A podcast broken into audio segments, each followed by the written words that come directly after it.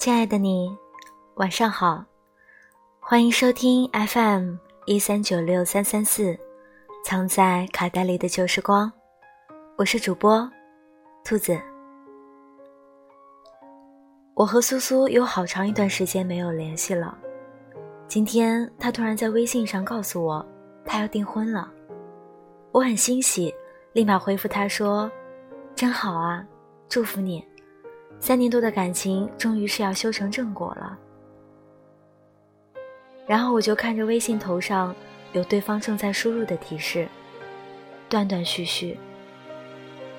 苏苏应该是写了删，删了再写，最后却是给我发了三个字：不是他。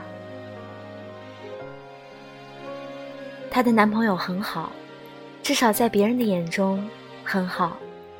是大公司的品牌总监，拿着不错的年薪，长得也好看。父母很早就开了公司，家境优渥，所以他年纪轻轻就有车有房。苏苏也不差，有稳定的工作，长相姣好，只是家庭普通，工薪家庭。他们两个人在大家眼中郎才女貌。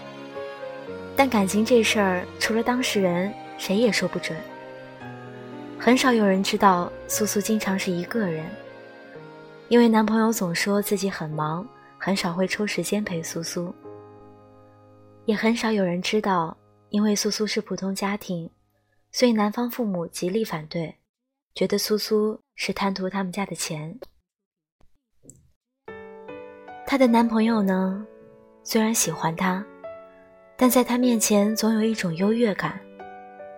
他只是追苏苏的时候很用心，后来时间长了就没了耐心，不再主动付出些什么，也不再知道珍惜和宠爱。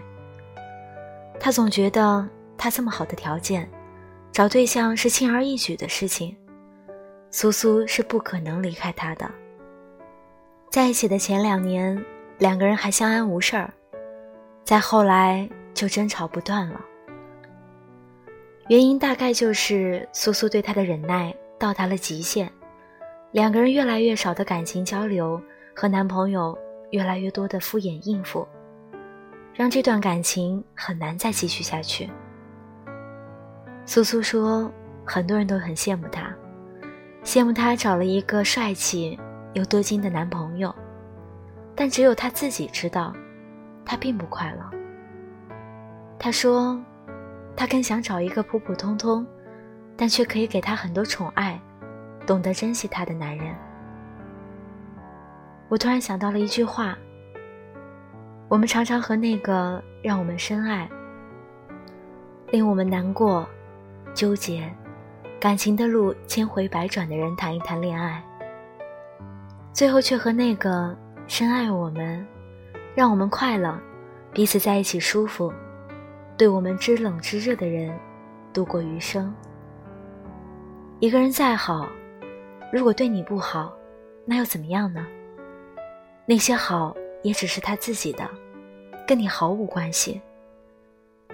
在这个世界上，没有谁是一定属于谁的。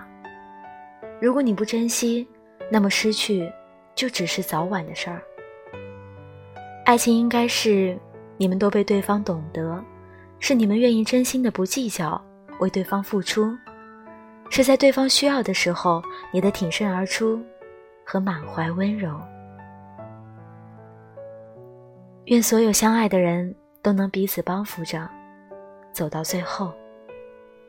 愿你我都能在人生的分分合合之间，终于学会了感恩和珍惜。